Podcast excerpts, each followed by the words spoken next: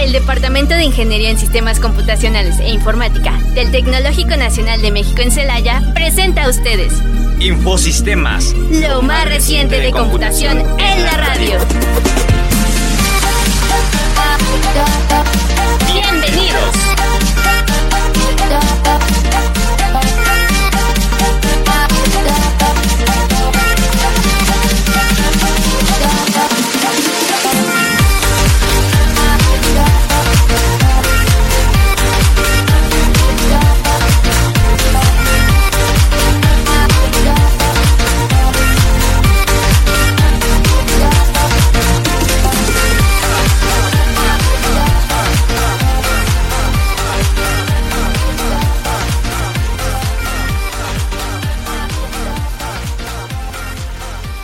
Bienvenidos a Infosistema, lo mejor de la computación en la radio.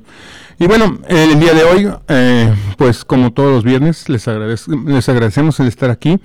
Y pues de todas maneras, eh, pues ya es fin de semana, ya casi quiebra el día, ¿verdad? Este, pero bueno, el día de hoy vamos a tener un tema bastante interesante. Eh, vamos a ver lo que son en toda esta semana, bueno, en toda esta parte de que sigue, los temas que son tendencia ahora en el 2023. Realmente el 2023 viene con grandes cambios en cuestión de tecnologías de información y obviamente pues vamos a cubrir algunos de estos temas que están destacando.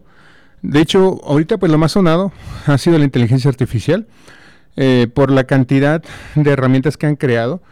Eh, inclusive eh, hay páginas que recopilan, ahora sí que un diccionario de otras páginas de inteligencia artificial, que bueno, después estaremos hablando.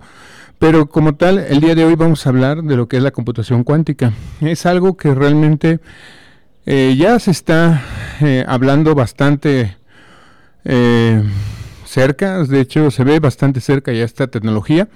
Es una de las tecnologías que realmente pues espera que en los próximos años se dé el primer aparición de manera comercial obviamente esta aparición pues va a marcar un cambio total en lo que es la computación, el procesamiento de datos y bueno, e inclusive eh, lo que viene siendo el uso de herramientas avanzadas todavía más complejas de, inteligencias artificiales, ¿no? Eh, inclusive otro tipo de herramientas avanzadas.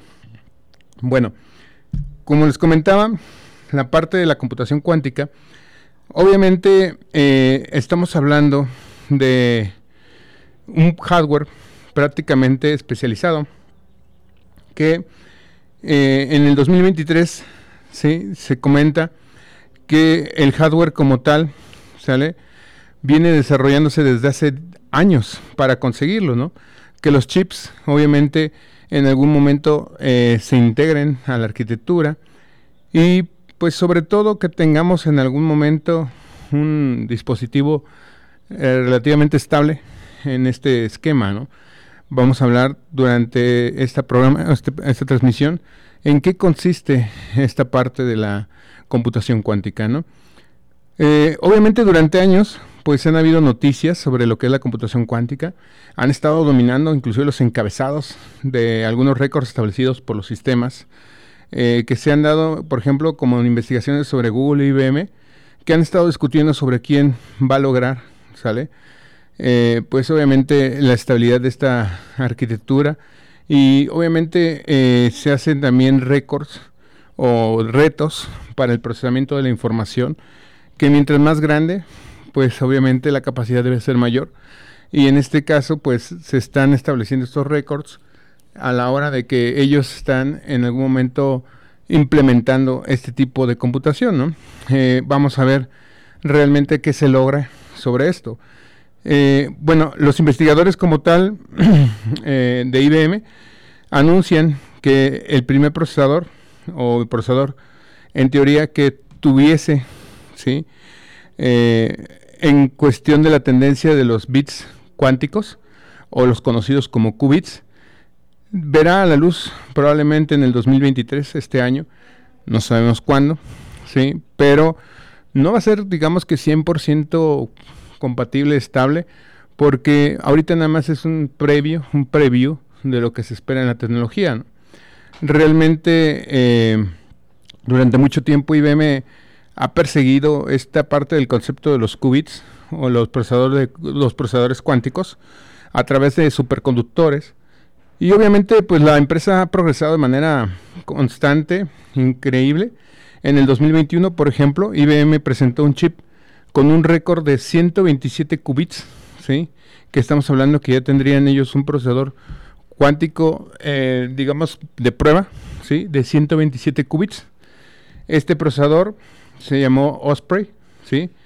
Eh, eh, perdón, presentó un segundo procesador que se llama Osprey de 433 qubits y obviamente la empresa tiene como un objetivo lanzar un procesador conocido como Condor, que consta de 1121 qubits en este año 2023. Sin embargo, bueno, pues también IBM presenta este procesador que se llama Aeron, ¿sí? que es, ahorita actualmente tendrá 133 qubits y puede ser que en algún momento se diera un paso atrás por la cantidad de qubits que se quieren eh, llegar a procesar. Pero bueno, el procesador Aeron como tal, eh, lo que quieren es perfeccionar su calidad para poder en algún momento llegar a ser comercializable. Iremos hablando sobre en qué consiste todo esto de los qubits, que es la computación cuántica y todo, pero para que se den una idea, realmente la industria ya viene avanzando de manera estrepitosa, ya tiene mucho avance sobre esta área de investigación y pues vamos a ver esto dentro del programa, ¿no? Realmente, ¿qué es la computación cuántica? Bueno, es una tecnología que está surgiendo de manera rápida, sí, que aprovecha las leyes de la mecánica cuántica para resolver problemas demasiado complejos para las computadoras tradicionales. Hoy, IBM Quantum, que es la división de IBM, por ejemplo, ellos se dedican a hacer el, hardware cuántico real, una herramienta que obviamente en cuestión eh, de poco tiempo los científicos se comenzarán a imaginar, a utilizar, que obviamente se tendría hasta dentro de tres décadas, ¿no? Eh, había comentado por ahí, bueno, argumentan que parte de las simulaciones, las investigaciones, el cruce de información, el análisis de todo el desarrollo de la vacuna de COVID, habían comentado que habían estado supercomputadoras, en este caso ah, habían probado en algún momento una computadora cuántica para poder hacer estos cálculos de manera rápida. Y obviamente, eh, pues IBM ha tenido varias oportunidades de poner a prueba su tecnología. Realmente estas máquinas pues van a ser muy diferentes a las computadoras tradicionales. Sí, obviamente tenemos casi medio siglo con estas computadoras. Realmente es un brinco tecnológico bastante interesante. Y bueno, demos gracias que si este año sale, vamos a ser eh, testigos de un cambio de infraestructura, de arquitectura, de cómputo bastante interesante, que la verdad eh, pues a lo mejor no va a estar accesible para muchos, como siempre pasa, ¿no? Con el lanzamiento de una nueva tecnología, estamos de acuerdo que con el lanzamiento de nuevos procesadores, de nuevos este, discos duros, tecnologías de tarjetas madres, puertos, los costos son relativamente estratosféricos, ¿no?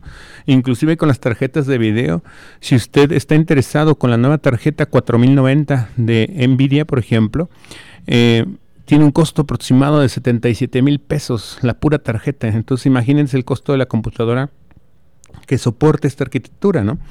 Realmente son equipos relativamente eh, poco accesibles a cualquier persona, pero pues que se comercializan, ¿no? Y que existe el mercado. Ahora con la computación cuántica, no me imagino el costo, pero sí me imagino que al menos, al menos 200 mil pesos hemos estado hablando de este equipo, ¿no? Y eso me quedaría un poco corto porque no sabemos realmente cuál será el costo total de toda la infraestructura. Realmente, ¿por qué necesitamos una computadora cuántica? Bueno, existen algunos problemas que una computadora tradicional no puede resolver de manera efectiva por cuestiones del tiempo, la complejidad y obviamente la cantidad de información que se requiere procesar. En este caso, las computadoras tradicionales a menudo, ¿sí? Eh, ya están utilizando dos tipos de unidades de procesamiento para poder sacar adelante la información o el análisis de la, eh, el análisis de la información.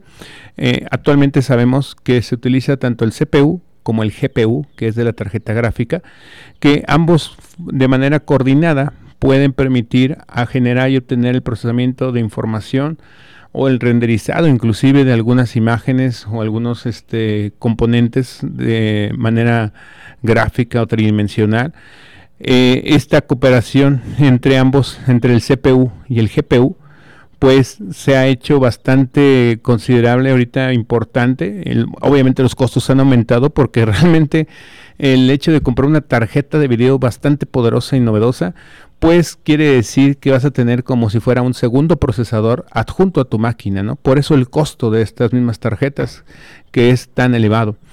Realmente la supercomputadora como tal, sí, eh, pueda tener eh, el CPU más elevado, el GPU más nuevo, sí, pero si realmente el problema tiene un alto grado de complejidad, puede llegar a que una gran máquina de estas supercomputadoras que estamos hablando llegue a congelarse o llegue a no tener esta resolución de este problema, ¿no? Debido a su complejidad. Obviamente, la complejidad de los problemas, ¿de qué depende? Pues la cantidad de las variables que interactúan ¿sí? con la situación, con la simulación, pueden aumentar esta complejidad.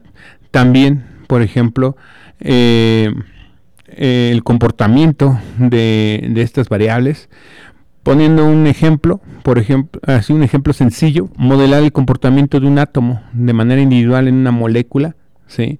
Eso es un problema bastante complejo y obviamente pues debido a que este eh, esta modelación del átomo ¿sí? en esta molécula pues existe también una especie de liberación bueno movimiento de electrones en diferentes eh, situaciones que interactúan entre sí y obviamente el determinar estas rutas eh, de, o bueno, simulación de cómo están los electrones dentro de esta molécula, pues complicaría mucho el procesamiento de una computadora tradicional. Es ahí que la computadora cuántica pues hace su presencia, ¿no? Eh, ¿Qué les gusta? ¿Algo más complejo?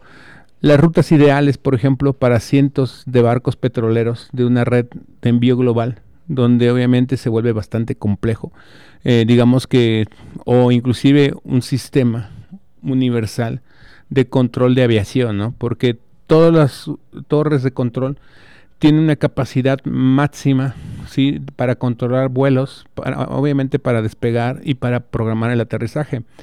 Eh, si ustedes eh, luego no lo han notado, a veces dicen, oye, ¿por qué de esta ciudad a esta ciudad pues tarda tres horas o cuatro horas el avión, si realmente, pues, eh, relativamente debe ser sencillo, ¿no? Eh, obviamente en, cuestión de eh, distancia a nivel aeronáutica, ¿no? Entonces dicen, pues debería ser mínimo dos horas o una hora máximo, ¿no? Pero a veces se les dan estas cuatro horas porque tienen que sincronizar todos los arribos, todos los despegues. Entonces prácticamente el avión pues va generando una ruta, sí, a veces inclusive una curvatura o a veces inclusive, a veces llegan hasta dar vueltas sobre el mismo aeropuerto hasta que les den permiso de, de aterrizar. Ha pasado también en vuelos internacionales que se encuentran dando vueltas en lo que les dan el permiso de aterrizaje porque las computadoras tienen una capacidad máxima para el control de las aeronaves, registrarlas y llevar el seguimiento para que lleguen o aterricen o despeguen de manera correcta, ¿no? Entonces a partir de esto, pues obviamente eh, la capacidad de las computadoras pues tienen un límite, ¿no? Hablando de la computación cuántica, estas capacidades pues van a verse mejoradas, la cantidad de naves eh, que puedan despegar o aterrizar va a ser mucho mejor y obviamente tendrán mejor organización y seguimiento de estas aeronaves, ¿no? Que aún así, con la capacidad que tenemos y el cuidado que se tiene, pues lamentablemente han habido accidentes, pero con la computación cuántica se espera inclusive tener hasta predicciones para evitar futuros accidentes, ¿no? Entonces, realmente las computadoras cuánticas pues vienen a, revolucionar la industria, a revolucionar la investigación, el desarrollo y pues realmente pues viene a hacer un cambio bastante, bastante interesante, ¿no? Ah, ahorita, por ejemplo, eh, hay, hay este lugares donde se están implementando computación cuántica, ¿sí? Por ejemplo, en CERN, el centro eh, CERN, eh, el centro que se encarga de la investigación de la parte del espacio, ¿sí? obviamente lo utilizan para trabajar sobre misterios cósmicos. Eh, Edson Mobile también eh, eh, lo utilizan para resolver desafíos energéticos complejos, ¿sí? Y Mercedes-Benz también está utilizando un equipo de manera mm, prueba cuántico para realizar el diseño de lo que son los vehículos eléctricos, mejorar algunas partes, simulaciones y obviamente obtener mejor, mejor diseño. Las computadoras cuánticas también son mucho más rápidas, obviamente muchísimo más rápidas que una supercomputadora. Y en este caso, pues el tiempo de procesamiento va a ser increíblemente eh, eh, significante eh, a comparación de las supercomputadoras ¿no? que tenemos hasta ahora. Realmente las computadoras cuánticas están diseñadas ¿sí? para resolver problemas complejos, para la complejidad. ¿sí? Las computadoras cuánticas no son para, como, les digo, para cualquier mercado. Sí se va a abrir al público, sí lo vas a adquirir, pero sacarle un provecho a esta computadora pues va a ser increíblemente, eh, pues sí, específico, ¿no? Exacto, la necesidad. Digo, va a estar muy muy, muy, muy raro que alguien compre una computadora cuántica para jugar videojuegos, ¿verdad? Realmente, que no lo voy a dudar que al final las computadoras cuánticas van a pasar a ser una arquitectura, dependiendo, claro, del éxito, porque ya saben cómo es lo que pasa con las nuevas arquitecturas. Por ejemplo, las tablets que ahora tenemos, antes ya se habían lanzado, ¿sí? Se tenían tablets y todo, los mercados se murieron porque no lo vieron como una necesidad esencial, no había un mercado todavía suficientemente maduro, formalizado para que puedan consumir las tablets y ahora se volvieron casi una necesidad primaria para todas las personas, obviamente en, el ámbito de la educación. Eh, obviamente, eh, ahorita el líder en cuestión de desarrollo es IBM, IBM Quantum es el que está promocionando esta parte de la infraestructura que se espera en este año 2023 de lance. Pero yo les comentaba que igual un precio entre 200 mil, tal vez hasta me quede corto, ¿eh? probablemente hasta un millón de dólares va a costar esta cosa, porque realmente una computadora cuántica eh, va a estar bastante, pues, eh, grande. Bueno, les comento, ¿cómo describen ellos que es su computadora de IBM? Porque previamente nos dan una idea. Comentan que el procesador IBM Quantum es más allá de la grosor de una volea, ¿sí? Que obviamente que se puede encontrar en una el procesador de una oblea más delgado que lo que se puede encontrar en una computadora portátil, o sea, bastante delgado el procesador, pero que debe tener, aquí es el detalle, el gabinete donde va a estar este procesador o esta infraestructura tiene un promedio o un tamaño regular a un carro, un carro mediano, o sea, sí está bastante grande, ¿no? Eh, no va a ser para cualquier lugar. De esto debido a que ellos comentan que como es una computadora con un procesamiento tan demandante, pues requieren un sistema de enfriamiento diferente. No es el típico ventilador, no es el típico enfriamiento líquido, es un enfriamiento en base a superfluidos. Estos superfluidos van a tener que dejar bastante frío el procesador para que no exista un problema de sobrecalentamiento. ¿sí? Estos eh, superfluidos pues eh, van a estar dentro de este equipo y van a tener que eh, ser la gran mayoría o parte de esta arquitectura. ¿no? Obviamente con estos superfluidos pues dicen que van a estar manteniendo la computadora una centésima de grado sobre cero. O sea, imagínense el, enfriamiento tan grande que van a tener, ¿no? Van a tener también superconductores que obviamente que a través de estas temperaturas ultra bajas, algunos de nuestros materiales, ¿sí? Eh, deben de tener, ¿sí? Esta capacidad a funcionar, de, bueno, a estar este, de manera adecuada sobre estas ultra bajas temperaturas, ¿sale? En este caso, pues eh, se convierten en superconductores y estos superconductores pues van a ser para poder pues ya sea disipar, disipar el calor o pues la comunicación entre los componentes del procesador y el equipo cuántico, ¿no? Realmente aquí también las computadoras pues van a tener una zona de control, ¿sí? Esta zona de control eh, obviamente va a tener un control sobre eh, la distribución, ¿sí? Porque en este caso eh, resulta que las computadoras cuánticas usan uniones, ¿sí? Eh, estas uniones son, eh, de Josephson, que son qubits realmente superconductores, que son los componentes que hace que la computadora en algún momento funcione. Estos son fotones de microondas, ¿sí? Eh, que les mandan a estos qubits para alterarlos, movilizarlos. Entonces esta unidad de control se, encargará de realizar este excitamiento de los qubits para poder en algún momento eh, hacer un comportamiento ya sea para que retengan, para que cambien o inclusive lean eh, de manera individual algunas unidades de información cuántica, ¿no? Y por lo tanto, pues también aquí hay una cosa muy importante eh, en la parte de la computación cuántica y que por eso eh, muchos comentan que la programación del futuro es debido a Python, ¿sí? Pues resulta que IBM está promocionando eh, realmente el, que tú te capacites para poder desarrollar sistemas para equipos cuánticos, software para equipos cuánticos, utilizando su librería. Se llama QuizKit. Eh, eh, QuizKit es obviamente es un framework de desarrollo de software basado en Python 100% que va a permitir la programación de estos ordenadores de eh, ordenados cuánticos, ¿sale?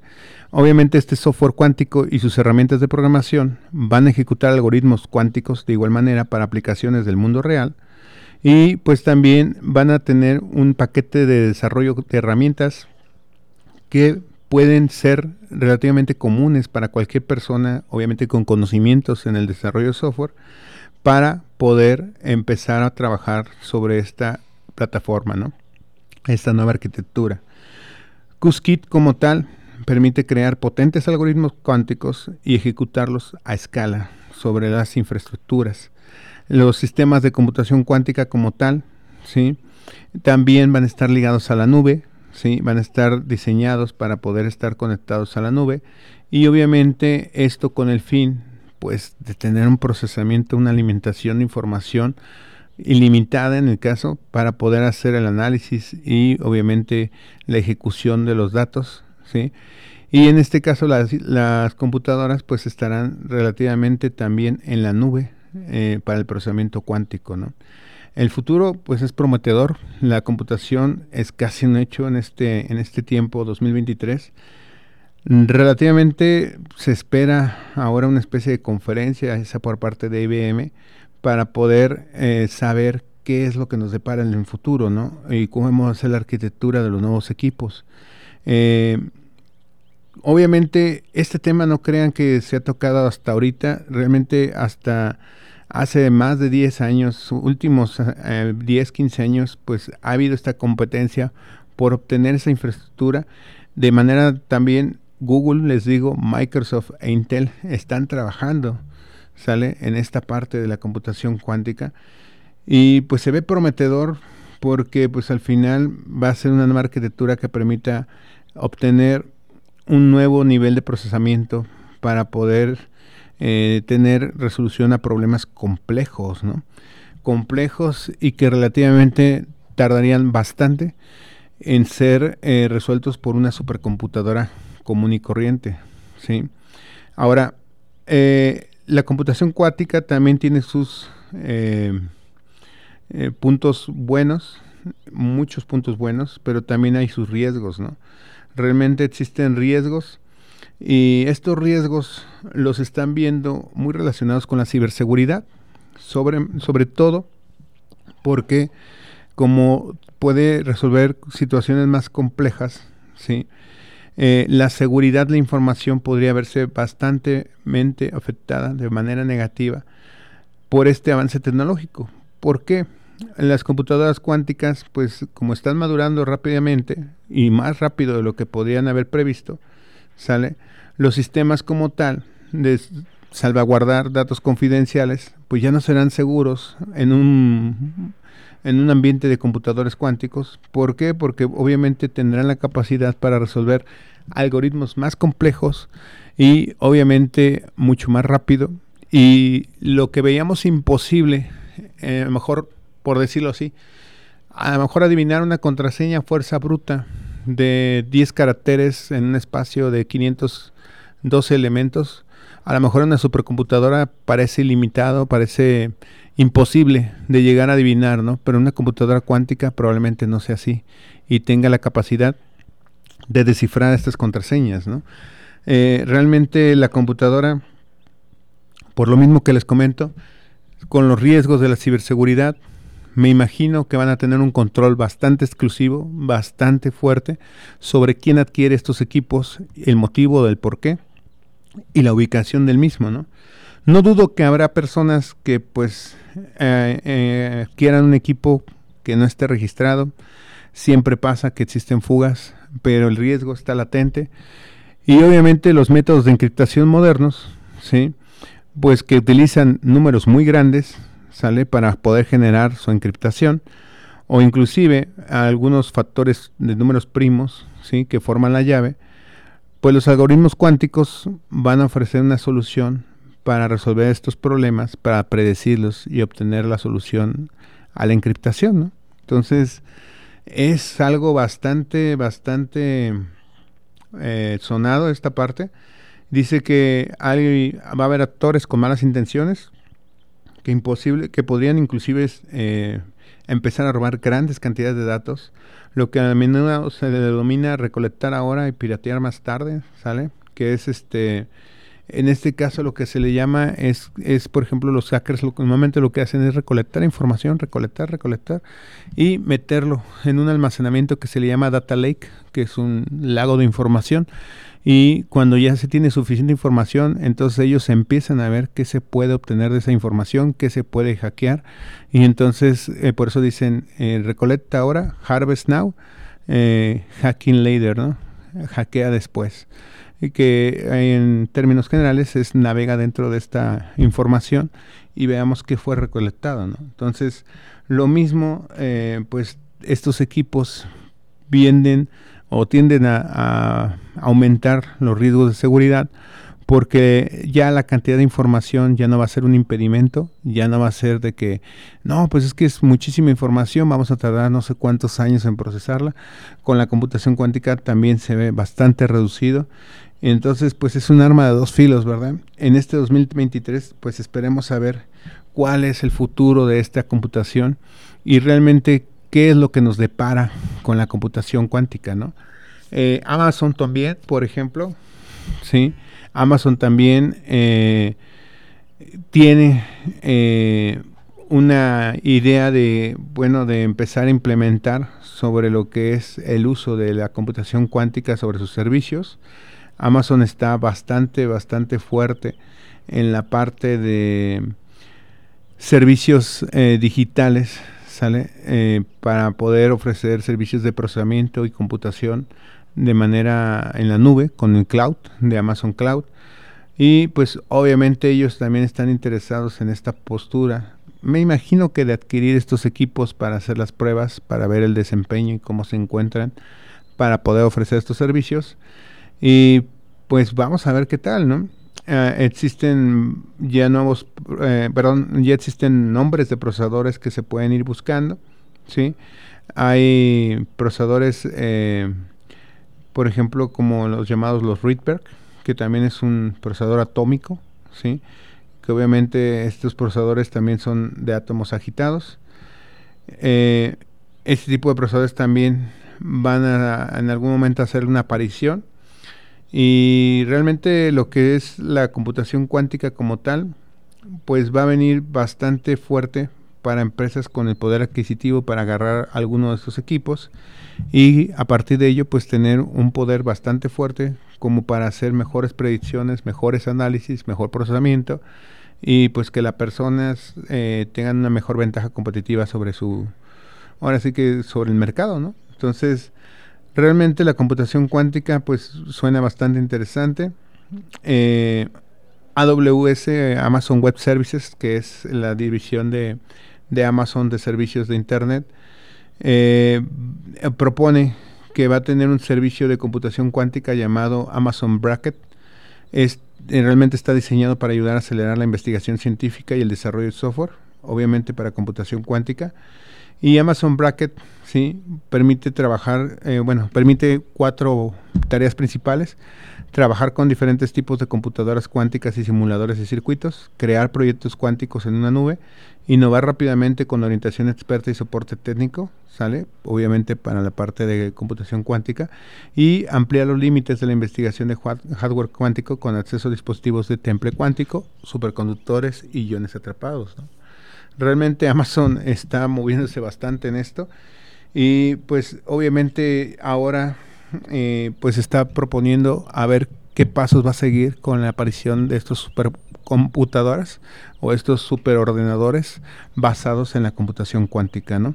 El futuro, les digo, es prometedor. Existe muchísima información sobre esto, se está dando mucho eh, eh, información, se está promocionando bastante esto, entonces no duden que en este año 2023 podemos encontrar noticias sobre la computación cuántica, la aparición, el hecho de que en el nuevo, el, nuevo evento de IBM se anuncie el nuevo hardware y obviamente se den costos y todo. Yo me supongo, les digo, no creo que sean 200 mil, yo creo que va a ser mucho más caro por el tamaño. Imagínense un carro, tenerlo en su cuarto, eh, es enorme y luego, pues, eh, otra cosa que también están viendo para mejorar es el ruido que generan las computadoras, porque por lo mismo que son sistemas eh, de super enfriamiento, super fluidos, que tienen eh, varios este, cuestiones de motores y cosas por el estilo que dan cabida al enfriamiento de este equipo pues obviamente ellos están tratando de reducir esta contaminación auditiva para hacerlo lo más eficiente posible y tener un equipo pues relativamente silencioso, ¿no? Lo más silencioso que pueda ser, ¿no? Eh, no sé si ustedes en algún momento recuerdan, las computadoras pues antes se tenía un ventilador y el ventilador pues la tecnología que tenían los ventiladores era tal que en algún momento hacían ruido y se escuchaba cuando se prendía la computadora, ¿no? Inclusive hasta se aceleraba como si fuera turbo. Y ahora en la actualidad ustedes pueden prender una computadora, estar jugando al 100% de su capacidad, estar jugando un videojuego, programando, modelando, eh, simulando, y la computadora no se escucha como si estuviera trabajando, simplemente porque sabemos que está encendida por los LEDs, pero no tiene un ruido alguno. La verdad es que los sistemas de enfriamiento han ido cambiando, mejorando y que la verdad son 100% libre, bueno, muy 99% libres de ruido porque a lo mejor ya la, el nivel de ruido que hacen ya no es perceptible a nuestro oído, que aún así existe, pero eh, ya es bastante eh, eh, poco notorio el ruido de las computadoras, ¿no? Entonces, lo mismo va a pasar con los equipos de computación cuántica. Les digo, este año va a ser un año interesante y esperemos a ver qué nos ofrece en este aspecto esta arquitectura. ¿no? Les agradezco el haber estado este viernes, igual fin de semana, en esta transmisión. Los veo en la siguiente. Que tengan un excelente fin de semana y nos, y nos vemos en el siguiente programa. Muchas gracias. El Departamento de Ingeniería en Sistemas Computacionales e Informática del Tecnológico Nacional de México en Celaya presentó a ustedes Infosistemas, lo más reciente de computación en la radio. Una producción orgullosamente lince del Tecnológico Nacional de México en Celaya.